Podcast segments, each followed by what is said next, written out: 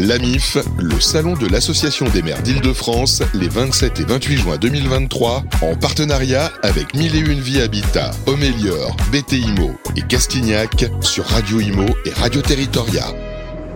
Bonjour, bienvenue à tous. On est toujours en direct de la porte de Versailles à Paris pour le salon AMIF, l'association des mille maires d'Île-de-France, édition 2023. On est ravi d'accueillir le maire de Grigny, Philippe Rio. Bonjour euh, Philippe. Bonjour. Bienvenue à vous. Euh, à ma gauche, Sylvain Lévy-Valence, directeur euh, des antennes de Radio Imo, Radio Territoria. Bonjour Sylvain. Vous avez remarqué que j'étais à gauche, d'accord. C'est bien. Petit clin d'œil à, voilà. la couleur politique Petit de Philippe. Et euh, Sylvain, vous êtes très chaud car vous êtes allé passer ce matin chez nos confrères de BFM Business. Les réseaux sociaux ont crépité. Il y a eu des bons coups de gueule ce matin. Oui. En, euh, vrai- en alors lien avec le, le Alors moi, je profite, euh, je profite euh, d'avoir le maire de Grigny avec nous, puisqu'il fait partie des maires comme on les aime, qui se battent au quotidien euh, dans le territoire, et pas uniquement pour ceux qui ont tout, mais aussi l'immense majorité de ceux qui n'ont pas beaucoup. Et euh, je défendais euh, l'idée ce matin qu'il faut arrêter de fustiger les maires sur les autorisations d'urbanisme, sur les permis de construire, parce qu'avec des dotations qui ont fondu comme neige au soleil, moi je considère que vous êtes quasiment à l'os en termes de dotation. On vous a transféré, euh, Philippe, vous le savez, un maximum de compétences sans y associer les recettes. Bref, vous vivez au quotidien une vie quasi schizophrène, avec des administrés de plus en plus exigeants, un État euh, centralisateur qui vous ôte toute marge de manœuvre. Moi je dis qu'aujourd'hui, je dis qu'aujourd'hui, pour être maire d'une ville et d'une ville aussi tendue que celle de Grigny, puisque vous êtes sur un périmètre très contraint aussi en Ile-de-France, eh ben, c'est un sacerdoce, il faut leur rendre justice. Voilà. Donc je profite que vous soyez là pour vous dire, euh, ne changez rien, Philippe. Voilà.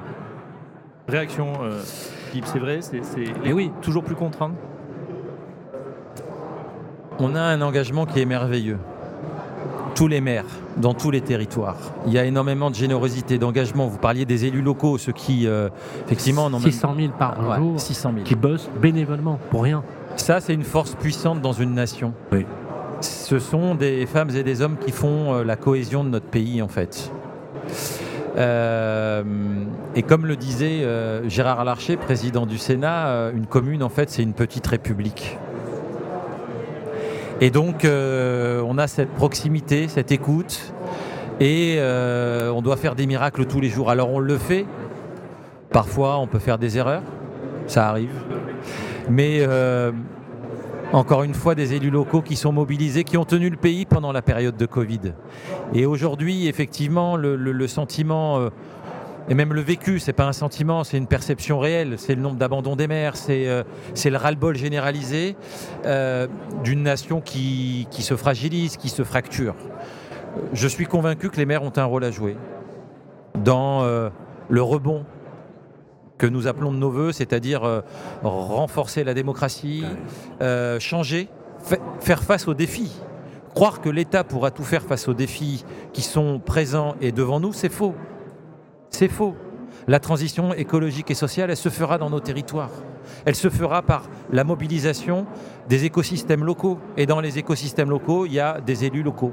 Il y a aussi des entreprises, il y a des artisans, et puis il y a des citoyens. Et donc, avoir une démocratie apaisée, c'est repenser la place des corps intermédiaires qui sont maltraités depuis quelques années maintenant. C'est clair. Un corps intermédiaire, c'est un corps, c'est du vivant. Et il est intermédiaire parce qu'il est une courroie de transmission entre le bas et le haut. Et lorsqu'on a des politiques publiques qui viennent d'en haut, contradictoires, et qui ne font pas le dernier kilomètre, et qu'on se pose plus de questions, et que ça se complexifie, et que nous sommes dans des situations de parfois un peu comme les lapins, euh, vous savez, la nuit au milieu de la route, avec, Pris dans les euh, phares. pris Ouais. dans les phares, bloqués, tétanisés, parce Tétanisé, que euh, c'est notre pays qui va mal. Voilà. Donc nous, on agit, on est des faiseurs, on est engagés et on a besoin d'engagement pour relever tous ces défis.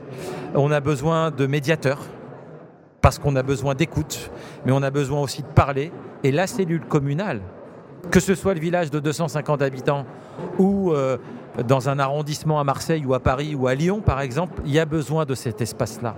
Et c'est le seul espace encore aujourd'hui même si ça va de plus en plus mal, c'est le seul espace où on peut se dire des choses, parce que ça va de plus mal, parce qu'il y a des maires qui abandonnent, parce qu'il y a des maires qui font l'objet de violences. Il n'y a pas longtemps, j'étais en Bretagne, à Calac, dans les Côtes d'Armor. Euh, j'étais au rassemblement à Saint-Brévin, en Loire-Atlantique, parce que l'État euh, avec les collectivités, veulent faire des euh, centres d'accueil de migrants.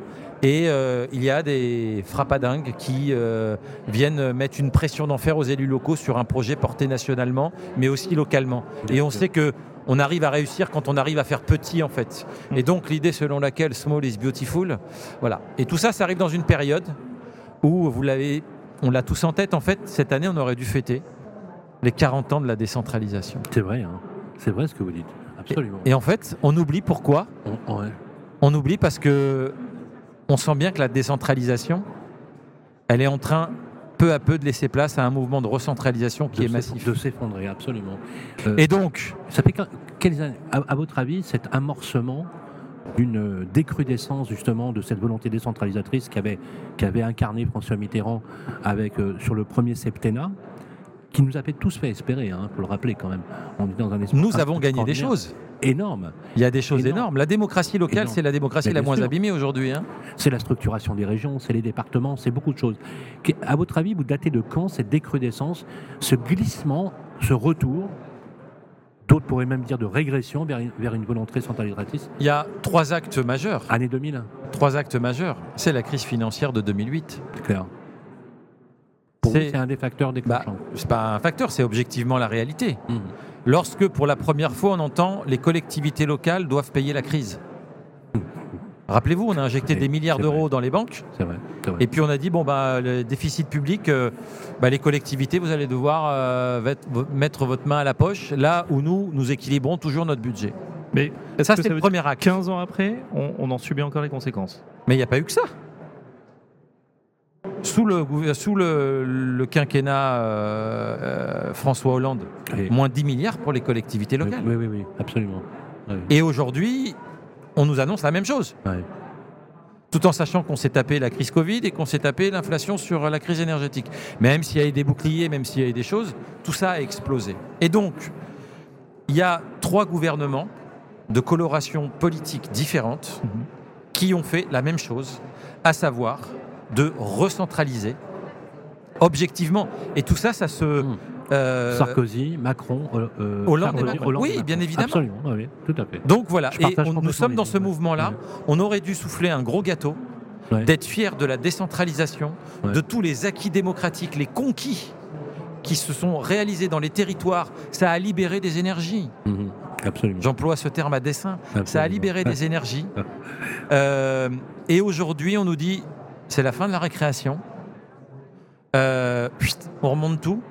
On vous enlève des moyens. Et en cette année euh, 2023, la loi de décentralisation, c'est deux choses. Gaston Defer en 82 et Anissé Leport en 83. Et en 83, on crée un truc port, qui s'appelle la fonction publique territoriale.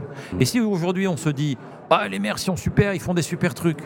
Franchement, on n'est pas des super héros. Il y a des services publics, Mhm. il y a des fonctionnaires qui sont formés. Il y a 2 millions de fonctionnaires territoriaux en France Ouais, qui tous les jours font la cantine, accueillent nos enfants dans les écoles maternelles, euh, accompagnent nos anciens, font du lien, euh, font nos espaces verts, font du quotidien pour les Français et les Françaises, partout, partout, partout. Et euh, aujourd'hui, cette fonction publique territoriale, elle est aussi malmenée. Donc voilà, on est dans ce contexte-là. Qu'est-ce qui, à votre avis, motive cette volonté centralisatrice? Est-ce que c'est un remplacement par une technocratie dans laquelle on ne comprend plus vraiment et quelque part finalement elle s'entretient par elle-même, un peu comme la théorie de Parkinson Est-ce qu'on n'arrive pas. Philippe Rio, au terme d'une expérience, j'allais dire, euh, de régime, entre guillemets, institutionnalisé, qui démontre aujourd'hui que par son incapacité structurelle à se réformer, on ne peut pas espérer, on pourrait espérer d'un point de vue idéologique, et le mot est, est à dessein, avec une nouvelle forme. Alors, je ne sais pas si vous, défendez l'idée d'une sixième république ou euh, d'une modification du, système, mais le fait est qu'aujourd'hui, l'impression qu'ont les administrés, et vous le savez, avec le désintérêt qu'ils qu'ils marquent aujourd'hui pour la politique, c'est cette impression que par nature la technostructure gouverne, on ne sait plus vraiment quand ni comment, et qu'on s'en désintéresse. Et paradoxalement, on voit des élus locaux comme vous, comme d'autres dans la ruralité, dans les villes moyennes, se battre corps et âme avec, euh, puisque je comparais euh, l'autre fois les indemnités que touchent les maires, il faut quand même casser un mythe, hein, Mm. euh, pour ceux qui nous écoutent, casser un mythe. On n'est pas riche quand on est oui, vert. non, non, non, on- non, mais non seulement on n'est pas riche, mais on s'appauvrit. C'est-à-dire qu'il faut, il faut quand même le dire. Et c'est vrai qu'aujourd'hui, c'est pas entendable, Philippe, de, de dire on, reba- on va relever les niveaux des indemnités des élus, puisque on a déjà une population qui pense que les élus, finalement, quelque part, ne jouent pas le jeu. Je veux dire, aujourd'hui, est-ce que ça vous a, et moi c'est la question que je voulais vous poser aussi, est-ce que ça vous a tenté, Philippe, de dire, vous savez quoi, à un moment donné, je vais peut-être essayer de décrocher moi aussi, ou, est-ce que vous avez des tentations, des découragements Oui, et des désespoirs? Oui, oui, oui, j'ai eu bien évidemment des désespoirs, j'ai mis genou à terre, je me suis posé la question. Ah oui, vous aussi. Ah ben, évidemment, on se dit les choses, donc c'est vrai. Euh, pourquoi euh, Gatignon à Sevran, euh, que j'ai croisé dans le salon tout à l'heure, qui est un type, un formidable qu'on n'aurait jamais. Euh, sur votre question, deux sujets, en tout cas deux éléments de réponse. Oui, la technocratie, on, vit dans un pays administré, euh, les injonctions paradoxales des normes qui ne se répondent pas euh, est une réalité. Mais attention à manier ce, cet argument-là, qui consisterait à dire, somme toute, le vrai problème c'est la technocratie. Je trouve que C'est pas ce que j'ai dit. hein. c'est pas ce que vous avez dit, mais je me permets de, de- de- Mm. de- en tout cas, de donner mon point de vue sur ça. Si oui, il y a de l'injonction, oui, il y a une recentralisation, oui, il y a de la technocratie, je pense que dans les collectivités locales et les élus locaux euh, ont une approche beaucoup trop simpliste sur cette question-là. La vie est complexe. Et donc la règle, elle essaye de s'adapter, elle est complexe par nature. Euh, les territoires sont très différents. On vit dans une république une et indivisible. Et donc, euh, il y a des arbitrages, il y a des tests. euh, et, tout ça est bien compliqué. Et pour nos concitoyens, ça peut paraître effectivement hallucinant. Mais dire que c'est la technocratie qui, qui est le seul problème, c'est pas vrai. Aujourd'hui, quand on nous enlève des moyens financiers, on enlève des moyens au service public. Et donc, c'est une conception.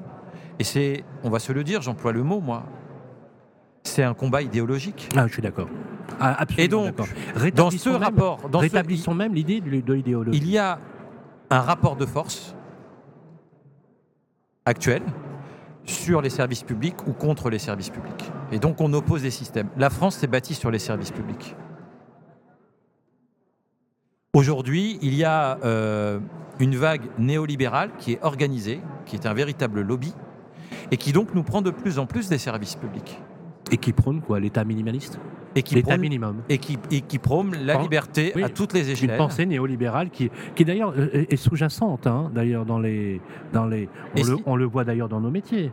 On voit bien, on, voit bien que les médias aujourd'hui se concentrent avec des puissances qui font qu'à un moment donné, la, la liberté de ton et la liberté de, de raison Absolument. sont, sont pas les Et mêmes. donc, C'est- inquiétant ce que vous dites. Bah, il faut se le dire. Après, on affronte et on, une essaie de convaincre. finalement du pouvoir de l'argent et de la finance qui est en train de dominer le système et pas l'inverse. Absolument. Euh, regardons la, la crise du logement. La crise du logement, Qui a atteint un niveau de gravité sans précédent. sans précédent. Ouais, absolument, on est d'accord. Euh, L'abbé Pierre, c'est quoi 54 54, ouais. bah, L'année prochaine, on aura un bel anniversaire. Ouais, ouais, c'est fou. Hein. Et donc, Oui, oui, vous avez lu le Concrètement. rapport de janvier euh, dernier, dramatique. dramatique et on va avoir 10 ans très difficiles. Absolument, je suis d'accord. 10 ans très difficiles si, dès aujourd'hui, on inverse le rapport de force. Et donc, on voit bien que cette libéralisation à outrance de tous les secteurs de notre société, elle n'est pas compatible avec, le, avec un minimum de bien-être, elle n'est pas compatible avec la démocratie, elle n'est pas compatible, compatible avec énormément de choses. Et donc, nous sommes dans un moment où on doit se poser la question, 40 ans après, quel nouveau rapport entre les collectivités locales et l'État dans un monde qui s'est profondément mondialisé Alors, et qui s'est profondément libéralisé? Qu'est-ce qu'il faudrait faire? C'est quoi la solution? Ah, Vous- il faut, vous avez il des faut exigences. changer de cap. Il faut reprendre Oui. la main sur la finance. Quand je suis invité, Comment? Quand je suis invité à la conférence mondiale de l'eau à New York par l'ONU pour parler de l'eau, sujet ô combien de proximité pour lesquels les élus locaux sont au cœur des sujets. 40 ans, 50 ans que, que l'ONU n'avait pas parlé de l'eau. Et ils se réveillent en disant tiens, avec le réchauffement climatique, c'est compliqué. Mais la guerre de l'eau a lieu aujourd'hui, Ah oui, partout sur tous les territoires. C'est le sujet numéro un des, co- des collègues avec, euh, avec le logement. c'est clair. Euh, Aujourd'hui, il y a un débat sur l'eau. Soit c'est un bien économique, tel que défini par le Fonds monétaire international, qui a gagné aujourd'hui. soit il y a une tendance qui est en train de monter très fort et qui se monte, qui existe dans nos territoires, à savoir la remunicipalisation de l'eau, la déprivatisation de l'eau. Et on considère l'eau comme un bien commun. Et donc, le débat, est Pensée de Charles de Gaulle. Hein. le débat idéologique, Les énergies. les énergies, on peut- L'énergie. on peut se dire l'eau, la même chose. Un bien commun. Et le logement aussi. Il y a Absolument. des sujets qui ne peuvent pas avoir le même réflexe économique, parce que la politique, c'est aussi de l'économie. C'est pas le même réflexe que faire un jean ou des pompes. Alors on va, alors on va, on va faire un Et donc, je pense que nous devons gagner la société des communs, alors le logement, l'énergie et l'eau, Faisons un peu de provocation. et pas du désir. Un peu de provocation. Est-ce que vous êtes pour la planification de la politique du logement? Mais bien sûr. Il n'y a plus d'aménagement du territoire. Pourquoi la décentralisation se casse la gueule? Pourquoi quand je dis... Parce que euh, vous savez ce que ça implique, hein, la plani- Enfin oui, bah, oui, oui, vous savez ce que ça implique. Hein Fabrice, la planification de la politique du logement, c'est qu'on on va finalement renier, en fait, on- quelque part, c'est ce que vous dites pour les- énergies, on déprivatise un peu, on délibéralise la politique d'aménagement et de logement. Mais ça- la planification, c'est une vision. Un élu local, qu'est-ce qu'il fait dans sa vie? Il gère le trottoir et l'ampoule l'éclairage public qui est éteinte, et en même temps, il pense son territoire à long terme. Nous sommes sur le court terme et le long terme. La planification, mais bien évidemment, et aujourd'hui notre pays souffre d'absence d'aménagement du territoire. Il n'y a plus de vision, on a tout laissé au marché. Il y a un néolibéralisme territorial qui s'est installé et qui fait qu'aujourd'hui, un maire, s'il veut faire un projet et se faire financer, il répond à des appels à projets à tir larigot. Ouais, c'est vrai. C'est notre rôle. Mais il n'y a, y y plus bon de cadre durable et stable. Est-ce qu'on peut pas trouver une alliance un peu objective, public-privé? Plus Bah- os- à plus d'osmose Mais, mais Est-ce bien que évidemment, forcément, on- est-ce que c'est c'est une question. Est-ce que on est forcément dans l'opposition entre deux modèles? Et d'ailleurs, il y a deux modèles. bah, aujourd'hui, il y a, il y a deux modèles qui s'affrontent. Parce que la puissance et il y en a un privée, qui a elle gagné. Elle, permet de financer les il y en a un qui a Lequel? Gagné. Le modèle libéral. Oui. Il a gagné Oui. aujourd'hui. Ah oui. Il est en train de gagner. Oui, oui, oui, bien sûr. Warren Buffett, euh, quatrième fortune mondiale, dit même on, on est en train de gagner.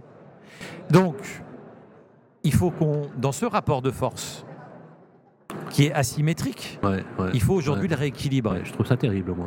Il faut le rééquilibrer. Absolument. Et les élus locaux ont un rôle à jouer. Quand on, Et la planification du logement serait une solution, même si elle devait être même temporaire, nécessaire prenons un autre exemple. pour le bien des Français. Prenons un autre exemple. Les questions écologiques. Est-ce qu'on n'a pas besoin d'une planification territoriale et écologique pour Mm. Atténuer, et énergétique. atténuer, s'adapter et changer face au réchauffement climatique C'est une urgence. Aujourd'hui, quelle vision on a à 10, 15, 20 ans? Quelle vision on a? Il n'y en a pas. Et pour autant, nous, concrètement, dans le quotidien, on doit faire face à ça. On doit faire attention à, à- à aménager notre espace public. Mais ça suffira pas. Alors Philippe Rio, vous avez une particularité, parce que ça va plutôt bien à Grigny dans votre truc, c'est que vous avez été assez précurseur. Euh, alors je ne sais pas si vous êtes fan euh, dès la base de la géothermie euh, ou des énergies renouvelables, mais force de constater que vous avez, en tant qu'élu local, beaucoup œuvré pour la question. Dites-nous pourquoi. Alors donnez-nous quelques exemples concrets.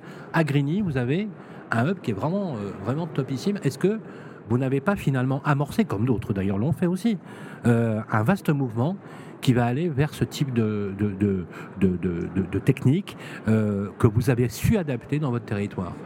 Le GIEC, c'est-à-dire les scientifiques qui nous alertent depuis des années, annonce que 50% des solutions se feront par les territoires. Ah, je suis d'accord. Absolument.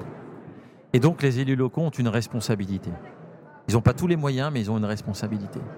Et quand, en fait, se pose la question de quelle énergie renouvelable on a sur notre territoire. Moi, j'ai pas de vent. Non, mais c'est. Le soleil, pas encore, ouais. où il faut de la place. Ouais. Et il y a un dans- truc, dans- euh, à la vitesse où, où- où- ça va arriver. Ouais, Ça va arriver. on va devenir Euh, mais par exemple, euh, en région parisienne, on le sait très bien, puisque à la première crise de pétrolière, euh, on a fait une quarantaine de forages géothermiques. Et ça a très bien marché. Et on a arrêté parce que en fait, euh, le prix du pétrole était trop faible.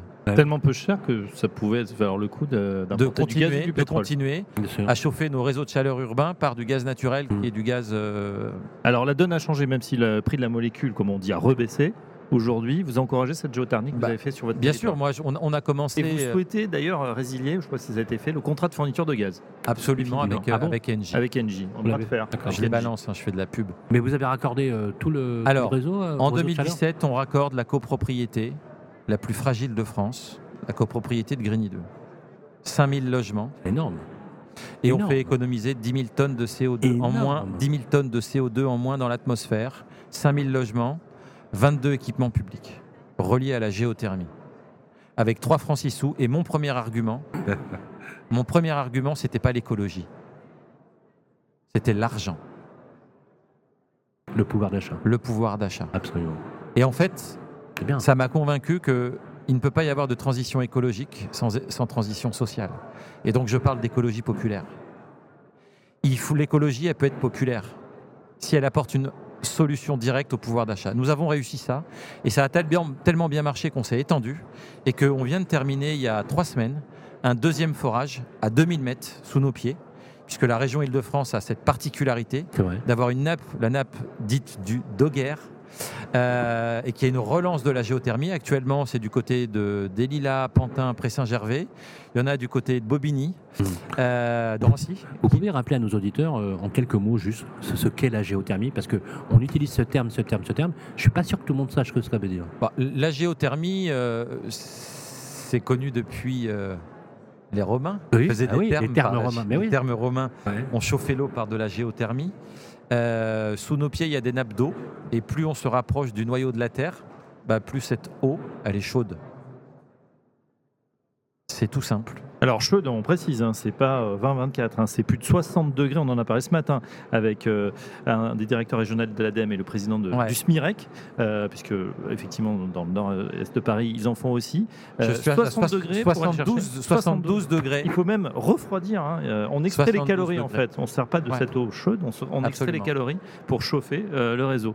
Mais je reviens à votre bras de fer avec euh, donc un, Ouais. un- un grand, euh, un grand du gaz euh, Bah, d'énergie en France. Ça a été Euh, dit, hein, on, le- on sait Hein. Le, con- le contractant, euh, ça- euh, puisque vous êtes engagé, la commune est engagée jusqu'en 2029. Alors, il faudrait d'abord indemniser. En fait, le bailleur social, lorsqu'on lui a proposé la solution géothermale, a refusé et euh, a eu une offre commerciale de la part d'un vendeur de gaz naturel. Engie, c'est son métier. Euh, et donc, c'est un contrat, ce sont des contrats de long terme ou de moyen terme plus exactement. Et donc, aujourd'hui, on peut changer de modèle.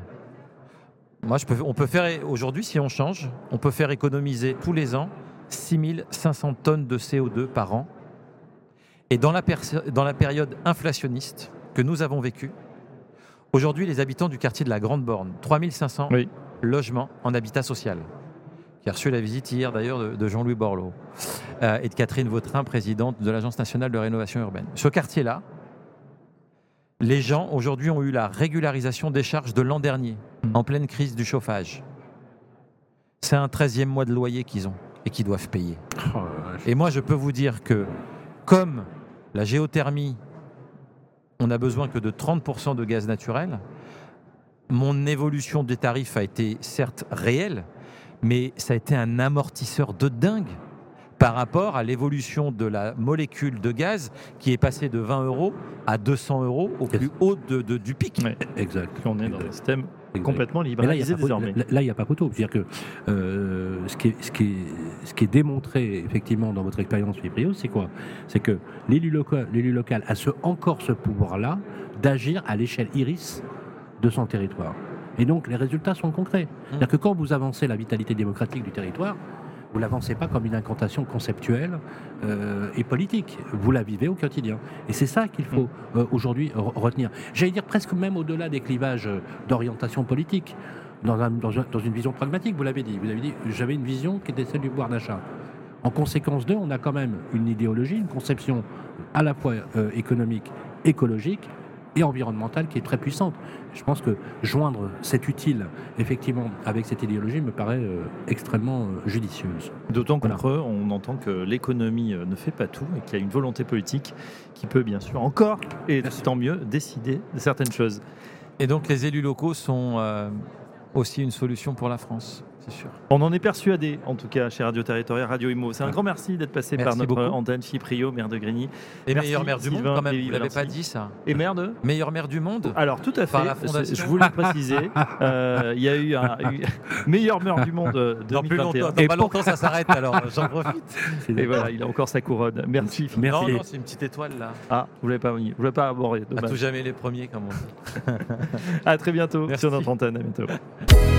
L'AMIF, le salon de l'Association des maires d'Île-de-France, les 27 et 28 juin 2023, en partenariat avec 1001 Vie Habitat, Homélior, BTIMO et Castignac sur Radio Imo et Radio Territoria.